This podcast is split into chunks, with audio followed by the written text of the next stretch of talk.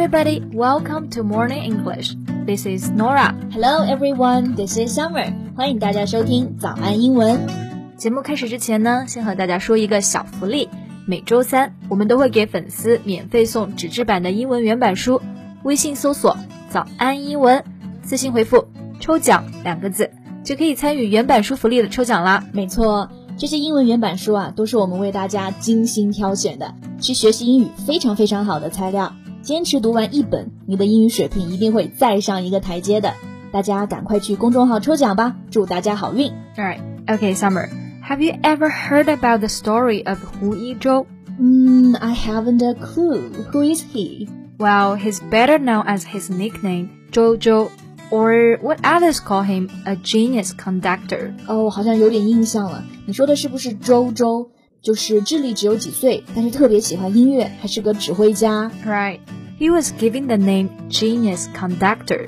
Genius 意思就是天才，conductor 可以指售票员、列车长，还可以指指挥家。嗯，所以呢，周周这个名头啊可能会更加响亮。他呢被称作是天才指挥家。Yeah, I remember this was once a household name. But it must be like twenty years ago. 是的，很久之前了，啊大约二十年前，他的确是家喻户晓。但是现在很少有他的报道了。嗯所以今天呢，我们就一起来看一看这位曾经的天才指挥家现在怎么样了。我们的内容呢都整理成了文字版的笔记，欢迎大家到微信搜索“早安英文”，私信回复“笔记”两个字来领取我们的文字版笔记。那说到一个人很有名啊，很火啊，大家应该都能想到 popular or famous。对，但是我们也可以用到刚刚这个表达，就是 household name 去替换 popular or famous。Right. It means the name is known by many people. It's very well known. Yeah，household 也就是每天家里都用的嘛。household item 就是指的日用品，那么 household name 就是指家喻户晓的。对 We can also say make somebody or something a household name. 如果是放到现在啊，我就可以用一个词来形容当时的周周，他就是顶流，有着顶级的流量。诶，我猜一下，很多同学可能会这么去翻译它。For example, top data, top traffic. 你知道有这个外媒啊，真的就用到这个，他说是 top tier digital traffic，在 traffic 前面加上一个 digital， 来说明一下不是路上的车马流量，而是网上的流量。 Uh, but still it's a bit confusing. Yeah. So, so I think we can just explain that. For example, we can say he's a celebrity who attracts high volume of social buzz. 对，这样解释其实会更清晰，对吧？Attract high volume of social buzz，就是大家都在讨论他，但不一定聊的是他的作品，而是八卦什么的，所以挺符合这个顶流的描述。 Yeah. Okay.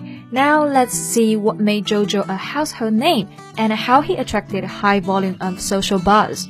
Alright, so where did his story begin? Mm, it all began with his birth. Jojo was born on April 1st, and it seemed that his birth was just like a joke to his parents. How come it was a joke? Well, he was born a Down syndrome baby with intelligence of only equals to a three-year-old baby. In other words, his IQ is only thirty 所以这真的像是老天给周周父母开了一个玩笑啊，嗯就是说他是唐氏综合症的患儿，智商呢永远都只有三十几。对，那 Down syndrome 就是指的这种先天的染色体疾病。嗯 Down 就是那个向下的那个 down。嗯，读的时候是不是听起来像这个唐氏 down 唐氏，所以就直接音译过来的。Yeah, and another word is syndrome，意思就是综合症，是一种病状。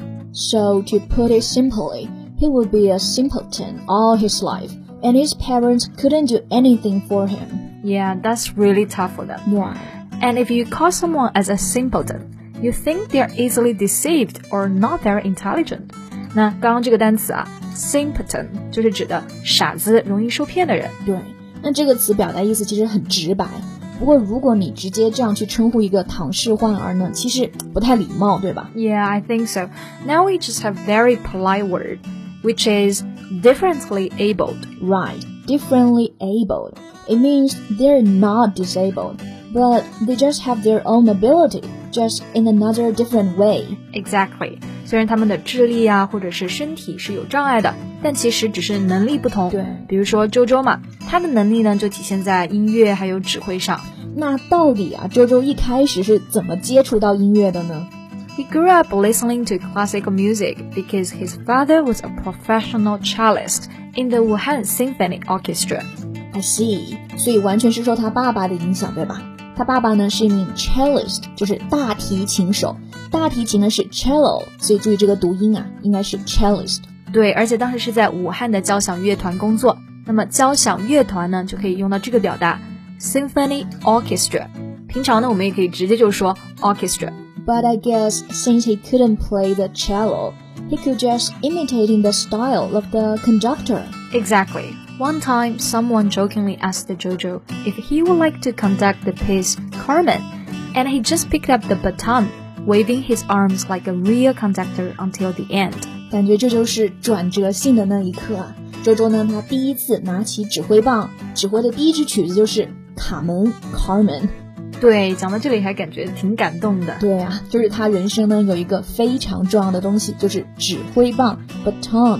So he picked up the baton and everything just changed。哎，这个地方这个 pick up the baton 其实还一语双关了，因为 baton 非常的重要嘛，所以还可以指权力、责任。So pick up the baton 可以说是拿起了指挥棒，也可以指接受、承担责任。所以就是从那一刻。周周呢开始承担起自己人生的责任，not just for the orchestra, but also for his life. Exactly. 那刚刚呢还有一个词组就是 pass the baton，意思就是移交权利。Mm -hmm. So we can also say Jojo's father started to pass the baton to his son. Right. But how did he become a household name? Mm, a documentary student was surprised at Jojo's passion when he saw him conducting. So he made a documentary, which became a hit. It must be national news at that time. 所以当时就是这一部纪录片让他出名了。我记得他还上了春晚。Yeah, he performed at the Spring Festival Gala in 1999. And he also conducted China's National Symphony Orchestra. Wow, China's National Symphony Orchestra，就是他还指挥过国家交响乐团。Right, and not just that. He also achieved international fame when he conducted the Cincinnati Pops Orchestra. Mm, I don't know much about orchestra. 那刚刚讲到这个 Cincinnati Pops Orchestra，就是指的辛辛那提交响乐团。这个呢是美国十大交响乐团之一。Wow. And it was played in the renowned Carnegie Hall，就是在非常有名的卡耐基音乐厅里演奏的。His father must be really proud of him. That's for sure. He said as a cellist, He's never dreamed about playing there, but now his differently able son was standing on that dreamy platform. That's another way of dream come true. Yeah. But Nora, do you think Jojo is really a genius conductor? 就是你觉得他真的是在指挥上有天赋吗？Mm, actually, his father knew, and every musician knew that Jojo is not a real genius for the lack of basic knowledge of music theory. 哦，所以他其实真的并不是一个 genius，嗯，其他人只是在配合他来演出。就其他人是非常善良，然后也很贴心嘛。Yeah. So after the play, his father thanked everyone for being so nice to play along. 那周周后来怎么样了呢 ？um, later, his mother passed away 15 years ago, and the orchestra he set up later disbanded. 他成立了自己的乐团，不过后来解散了，对吧？解散就是这个 disband. Yeah, and he even got cancer, but luckily he got it over, and now he just stayed at a local orchestra. 他就留在了一个当地的乐团里面。So we can say he has been out of public view. 对，就是说他现在已经淡出了公共视野，对吧？ 这可以直接对应英文里面的 out of public view。对，那除了刚刚这个表达呢，我们还可以说 out of the limelight or outside the limelight. Limelight means the center of attention. 对，limelight 就是聚光灯，然后有一个同义词也可以用 spotlight。So out of the limelight 就是失去关注，远离聚光灯。Right. So we can also say now Jojo has been out of the limelight or out of the spotlight. What about his father? His father was with him all the time. I think Jojo was unlucky for being born with Down syndrome. but he was also very lucky for being born in this loving and supporting family. Right. His family and friends never abandoned him. They stood by him at all times and encouraged him to pursue his artistic dreams in whatever form they took. 是的，那么对于周周现在的状况呢，他的爸爸也非常的释然。对他就说，周周经历过光芒万丈的时刻，也得到过很多正常人得不到的东西。那这何尝不是一种幸运呢？就已经足够了。 Right. So we can say he felt relieved, or he's coping with the whole thing quite well. Right. And now it feels like his father is again picking up the baton. 哎，这个表达首尾呼应。 对，那现在七十九岁的胡爸爸，他又继续拿起了这根指挥棒，承担起作为周周爸爸的责任。然后快乐的过完这辈子。There will be a happy ending to their stories. 是的，那么在节目的最后呢，再告诉大家一个好消息。最近呢，我们有一个早安英文会员的免费体验活动，就是把我们价值九千九百八十元的会员课免费开放给大家。对，同时呢，还会有一个专属的学习社群，创始人 Alan 老师会在群内带着大家一起学习七天。这个活动啊，真的特别适合想提高英语水平的同学。但是限量只有两百个名额，所以想要报名免费体验的同学，赶紧去微信搜索“早安英文”公众号，回复数字八八八就可以加入了。